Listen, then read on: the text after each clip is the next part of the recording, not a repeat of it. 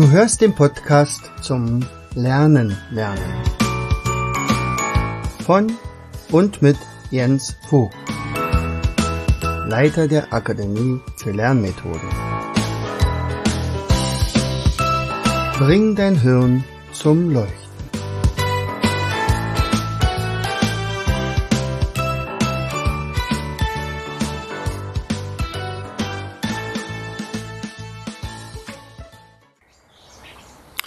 Hallo und herzlich willkommen zu einer weiteren Episode unseres Podcastes Bring dein Hirn zum Leuchten. Ich melde mich heute mal wieder aus meinem Garten. Aber heute machen wir nichts mit Bio und nichts mit Gesundheit, wobei im weitesten Sinne könnte man ja auch sagen, dass das was mit Gesundheit zu tun hat, nämlich wenn ich gut lernen kann. Ähm, wir heißen ja Akademie für Lernmethoden. Methoden. Also äh, Neurotechniken zum Beispiel sind Lernmethoden. Nun gibt es aber neben Neurotechniken auch Neuromechanismen.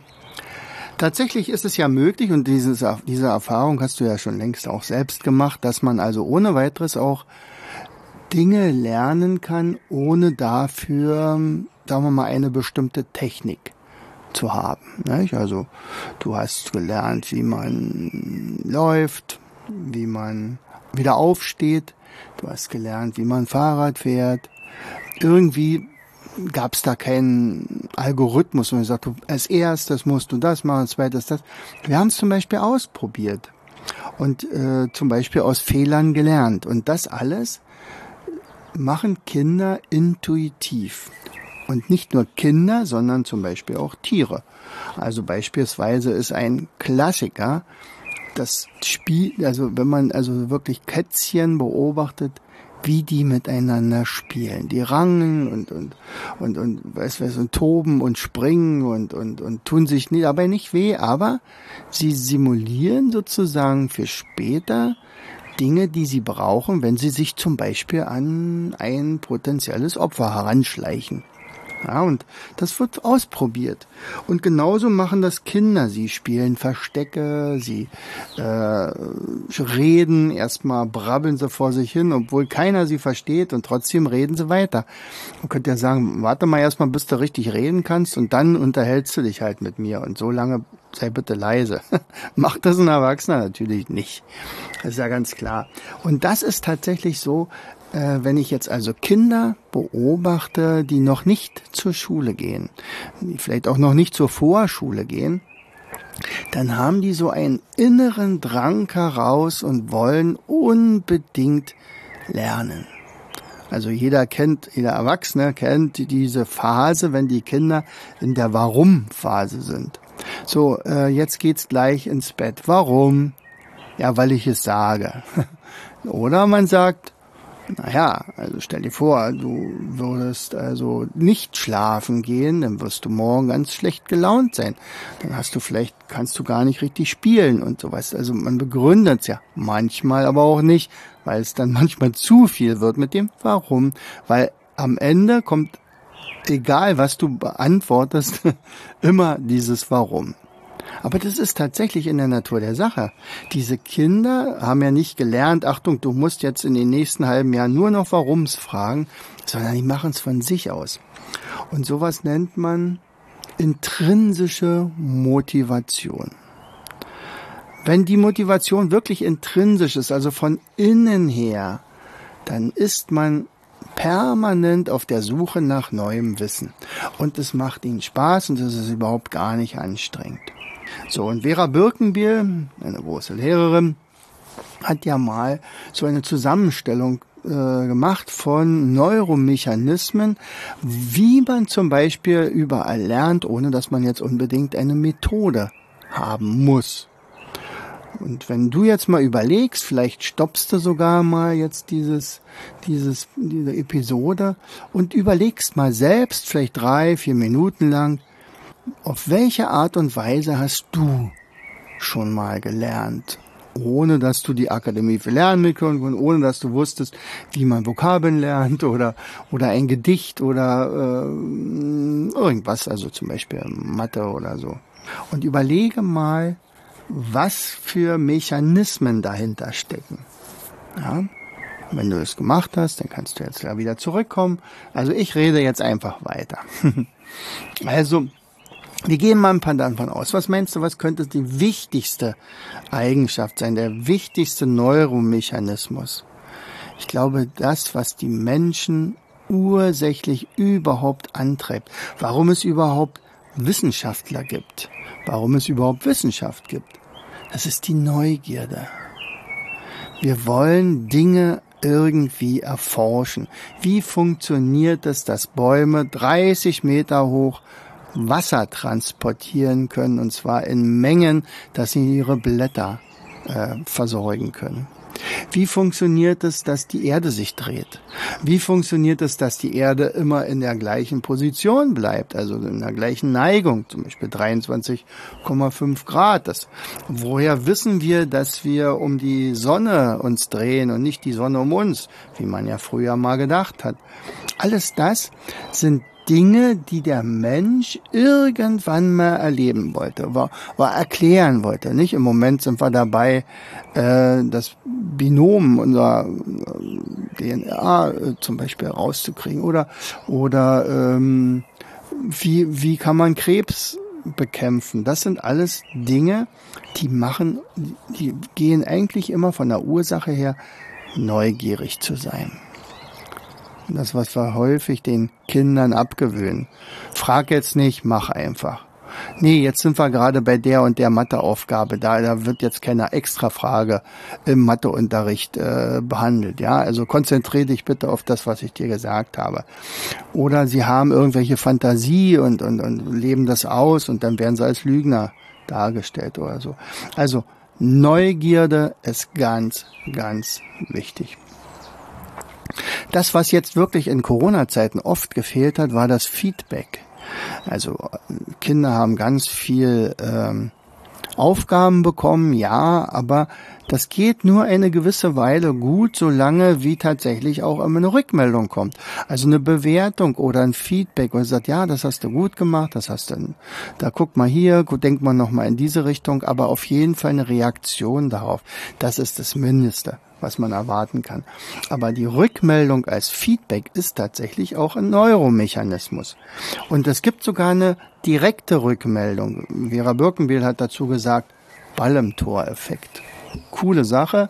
Ich benutze es auch ganz häufig im, im, äh, in Seminaren, also wenigstens darüber zu sprechen, aber häufig kriegen wir es auch hin, dass wir so einen Ball im Toreffekt ist. Also zum Beispiel ein Ball im Toreffekt ist, wenn zum Beispiel das Puzzle aufgeht. Ja, also du hast also ein Puzzle gemacht und am Ende ist das Bild fertig. Und da braucht man nicht zu sagen, Achtung, du hast jetzt übrigens das Bild komplett richtig gemacht. Das sieht ja jeder. Genauso sieht jeder oder der Torschütze, dass er den Elfmeter reingemacht hat. Da muss der Trainer nicht sagen, übrigens, ähm, du hast gerade getroffen. Ach, sagt er, toll, supi. Also da braucht man sozusagen keinen Trainer und keinen Lehrer und keine Eltern. Man merkt, es hat funktioniert. Der Turm ist stehen geblieben äh, oder sonst irgendwas. Das ist der Ball im Toreffekt. Bei uns zum Beispiel im Spidolino-Spiel haben wir diesen Ball im Toreffekt mit eingebaut. So, was gibt's denn noch so für Neuromechanismen? Also zum Beispiel Fragen stellen. Wieso, weshalb, warum? Äh, oder ja, ähm, welche Ursache hat irgendeine Sache? Warum ist das so gekommen? Das hat ja ein bisschen was mit den, mit der Neugierde zu tun, aber Fragen stellen zum Beispiel ist für mich im Unterricht immer wichtiger gewesen, als Antworten zu bekommen. Also ganz häufig, also ja, ganz häufig, also wenn ein Schüler bei mir eine richtig tolle Frage gestellt hat und sagt, die weiterführend war, nicht, äh, können Sie es bitte mal nochmal wiederholen, dass er nicht aufgepasst hat vielleicht, aber wenn er sagt, also sagen Sie mal, wenn der jetzt wirklich da und da immer wieder, dann müsste doch theoretisch dem ein Tag im Jahr fehlen. Stimmt das? Ist das so? Datumsgrenze, Stichwort, ja. Sagt er, ist ja sensationell. Also tolle Frage. Oder Warum gibt es unterschiedliche Zeiten auf der ganzen Welt, nicht? Also diese Zeitzonen. Warum ist das so? Ist das eine tolle Frage, weil der hat sich damit beschäftigt. Ja, und solche Sachen, also Fragen muss man auch trainieren. Ja, also man muss die Leute auch entsprechend äh, briefen. Zum Beispiel, indem ich, wenn ich zum Beispiel ein Rätsel stelle, also dieses Ja-Nein-Rätsel, dann trainiere ich meine Teilnehmer darin, richtig tolle Fragen zu stellen. Fragen stellen ist ein Neuromechanismus. Kinder äh, haben zu Anfang immer ein bisschen Schwierigkeiten, äh, Vergleiche anzustellen. Was ist weicher, das oder das? Was ist größer, ein Haus oder ein Turm? Was ist schneller, ein Fahrrad oder ein Auto? Nach und nach leuchten die Augen, wenn die Kinder das hinkriegen.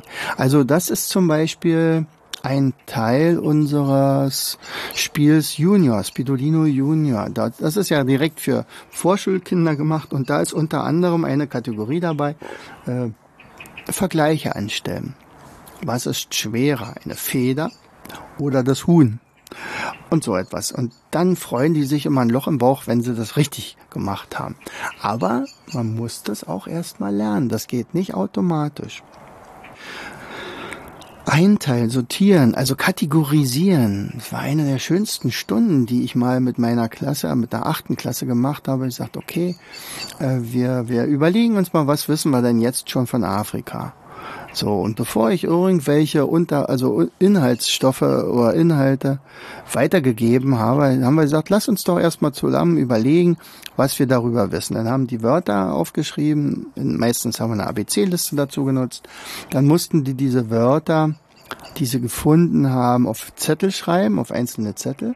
Und dann habe ich eine, äh, habe ich Gruppen gebildet und gesagt, und jetzt versucht mal, Oberbegriffe dafür zu finden. Also du hast geschrieben Kongo und du hast geschrieben Nil. Was ist denn das? Der Oberbegriff war Fluss. Ah, alles klar. Fließendes Gewässer, ein Fluss, großer Strom, alles klar. Könnte ja sein, dass es noch einen weiteren gibt. Was könnte es noch sein? Dann habe ich gesagt, guck doch mal im Atlas nach. Vielleicht findet da ja noch einen Fluss außer dem Kongo und dem Nil. Und er sagt, der Sambesi oder der Niger. Ah, seht ihr, das schreiben wir noch mit dazu. Und dann nehmen wir einen großen Zettel und der heißt Flüsse. Und da legen wir diese vier Zettel dazu und wir haben die Kategorie Flüsse. Was könnte denn noch eine Kategorie sein? Ah, du hast geschrieben Timbuktu, du hast geschrieben Kairo, du hast geschrieben Johannesburg. Was wäre denn hier der Oberbegriff? Ist es auch ein Fluss? Natürlich nicht. Sind Städte. Ah, alles klar. Super. Und so weiter. Also kategorisieren ist eine Sache, die man trainieren kann, die auch Spaß macht. Bei uns zum Beispiel im Spidolino Almut-Spiel. Super Sache, 75 Kategorien und da spielen wir mit den Wörtern. So, Explorer, also entdecken ist auch ein Neuromechanismus oder erforschen oder Abenteuer bestehen, ja. Ohne unsere großen Entdecker hätten wir nie gewusst, dass es ein Amerika gibt oder ein Australien, Terra Incognita. Und ähm, ohne unsere großen Erforscher hätten wir auch nicht die, äh, das Penicillin entdeckt oder Antibiotika und so etwas. Ja, also Dinge brauchen. Es ist ein Neuromechanismus und jeder, in jeder, in jedem von uns steckt so ein Entdecker oder Erforscher. Aber ganz häufig unterdrücken wir den oder wir werden von anderen Leuten dahingehend unterdrückt. Ich habe da immer so ein bisschen mein Finny äh, im Hinterkopf, äh, der also der geborene Entdecker war, als er noch vier, fünf, sechs Jahre alt war, was der alles entdeckt hat, womit der sich tatsächlich beschäftigt hat. Also ihm wurde ja bescheinigt, dass er ein IQ von 130 hat oder 135.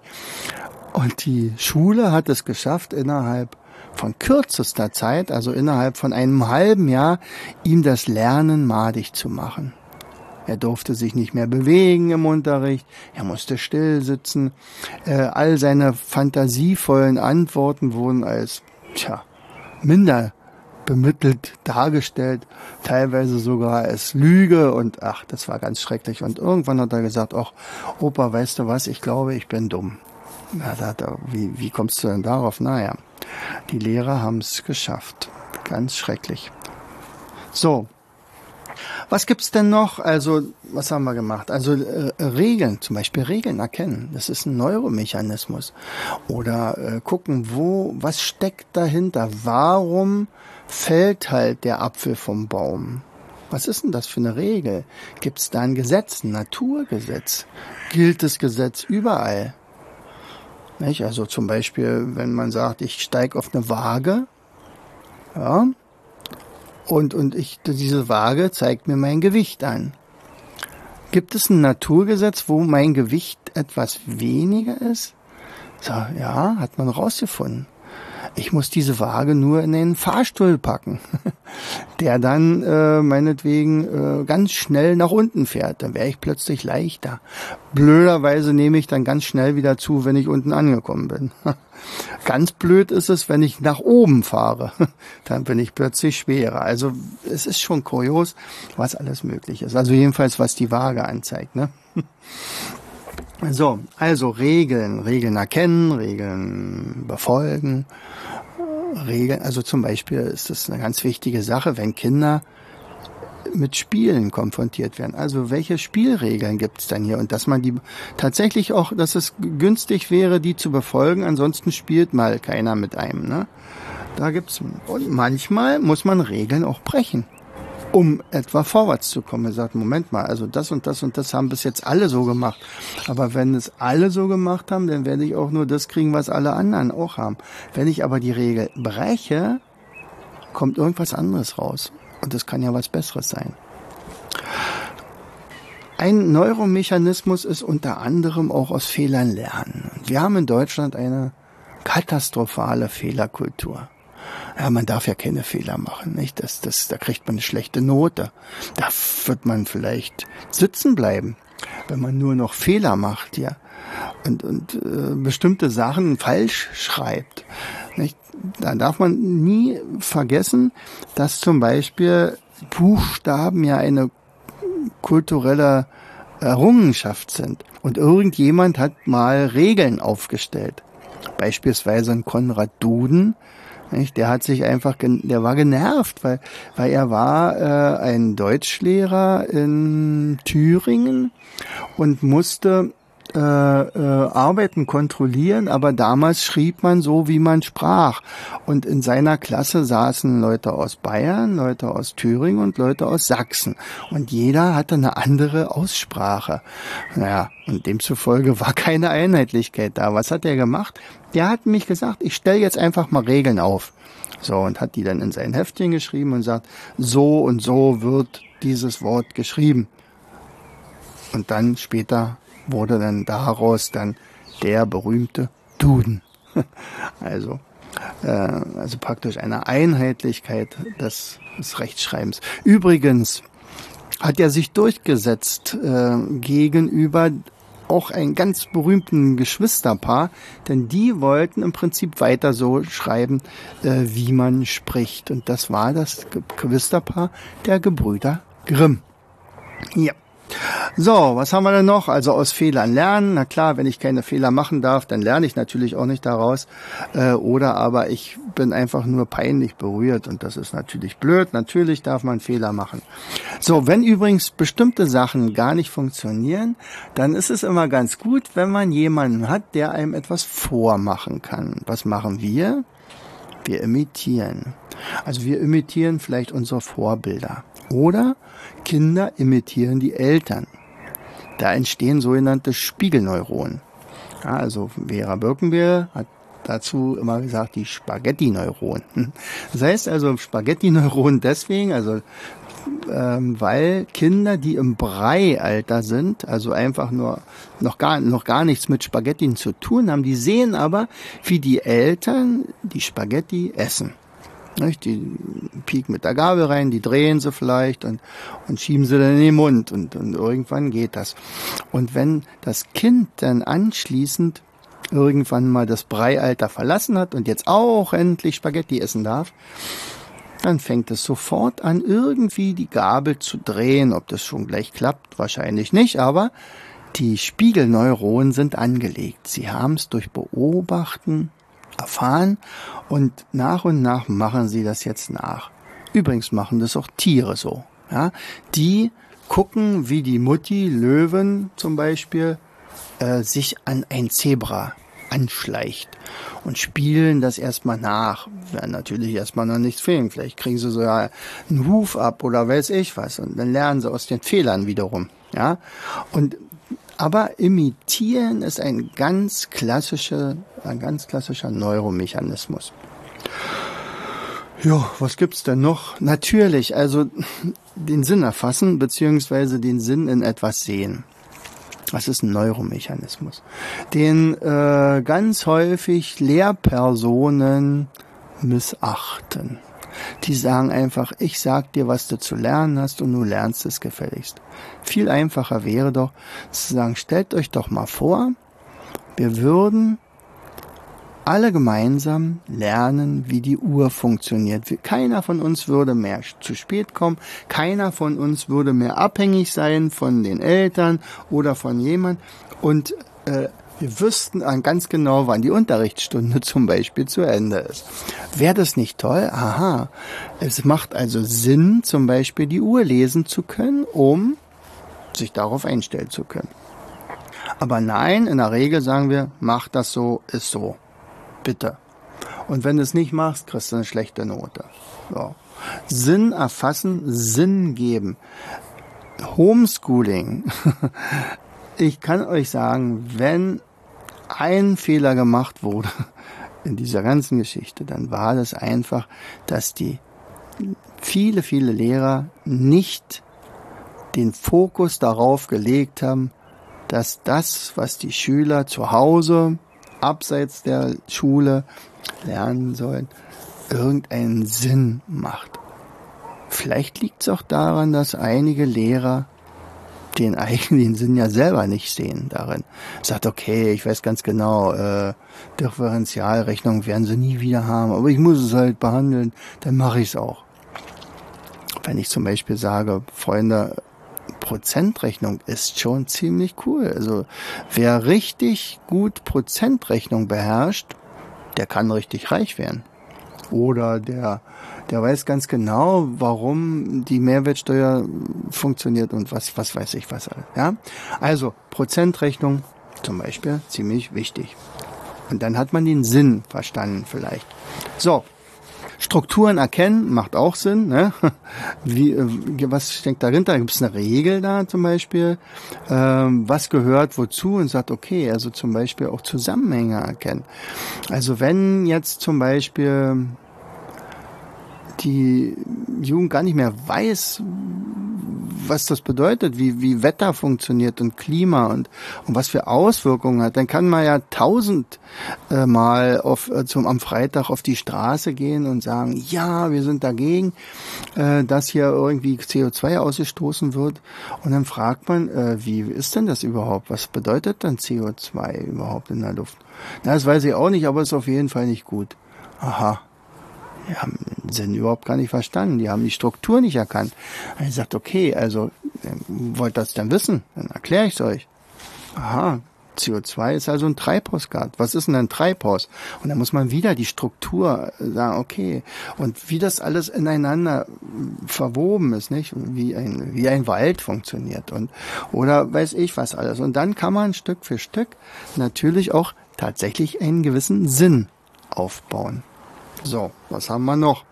Also visualisieren ist zum Beispiel das Bilder. Bilder sind in jedem Fall Neuromechanismus. Also wenn Bilder uns zur Verfügung stehen, wir sind visuelle Typen und zwar alle, dann haben wir schon mal eine gute Sache. Visualisieren selbst wäre ja eigentlich schon eine Lernmethode. So, machen, tun, ins Handel kommen, ganz klar, ganz wichtig. Das ist in jedem Fall. Äh, hast du schon mal was von inzidentem oder inzidentalem Lernen gehört. Das ist sozusagen das Lernen nebenbei. Also du, wenn du jetzt zum Beispiel mich hörst in diesem Podcast, dann wirst du vielleicht aber parallel irgendwo hingucken oder irgendwas machen oder vielleicht fährst du gerade Auto und, und du siehst, äh, ohne dass du darauf achtest, äh, dass heute Haufenwolken am Himmel sind oder weiß ich was alles. Jetzt wirst du wahrscheinlich hochgucken. Aber ähm, selbst wenn du das nicht machst, würde dein Gehirn das registrieren und das ist das nebenbei und unbewusste Lernen auch hier wieder eine schöne Metapher von Vera Birkenbier.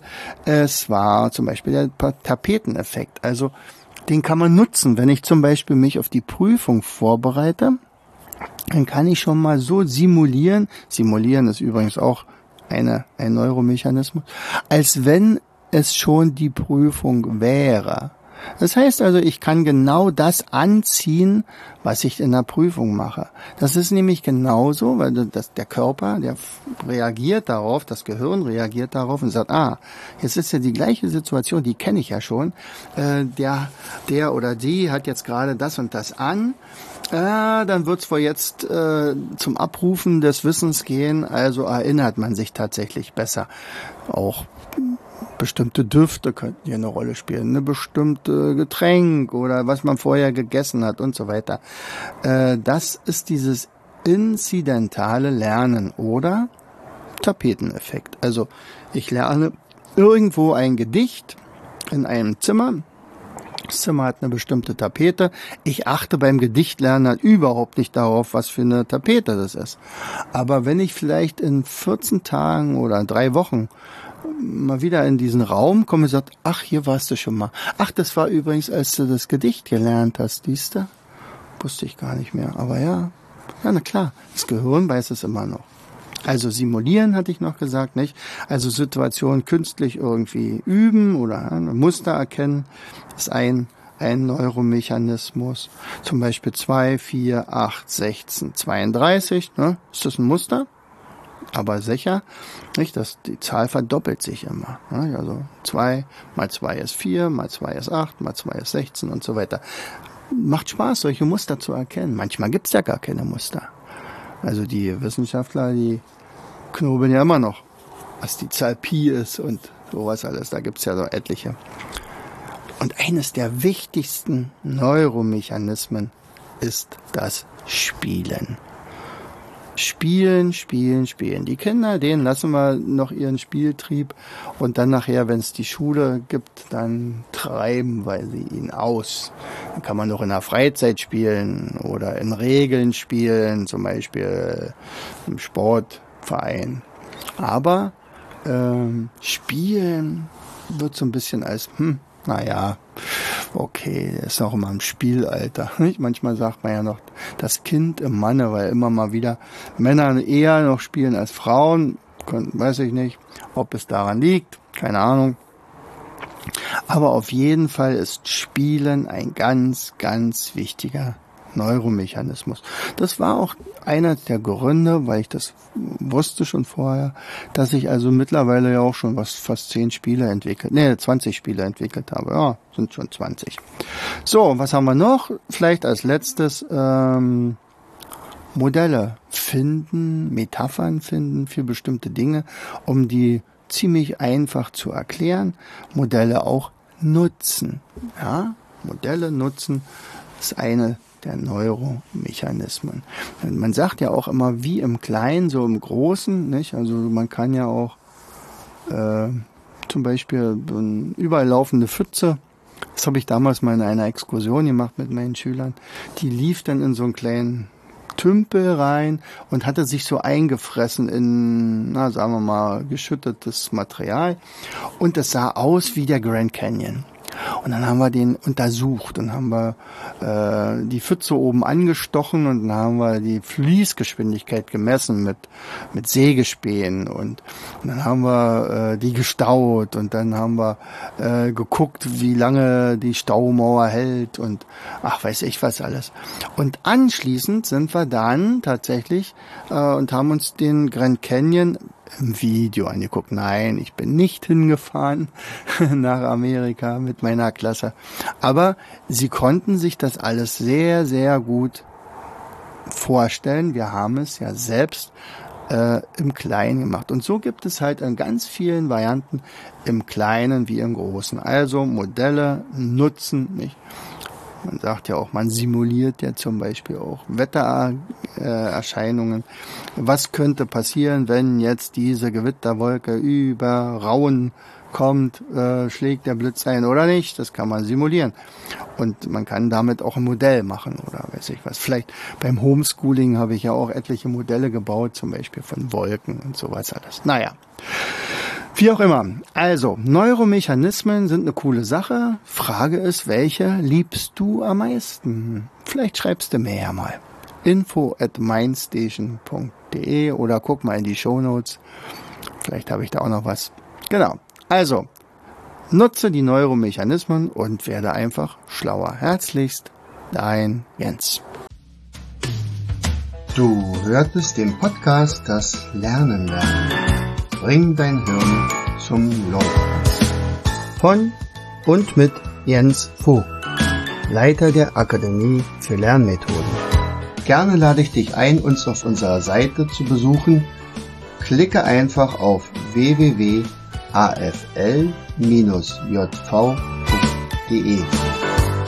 Hier findest du weitere wertvolle Hinweise, die dein Lernen leichter machen. In unserem Shop www mindmaps-shop.de wirst du viele praxiserprobte Produkte rund ums Lernen finden. Bis zum nächsten Mal. Dein Jens.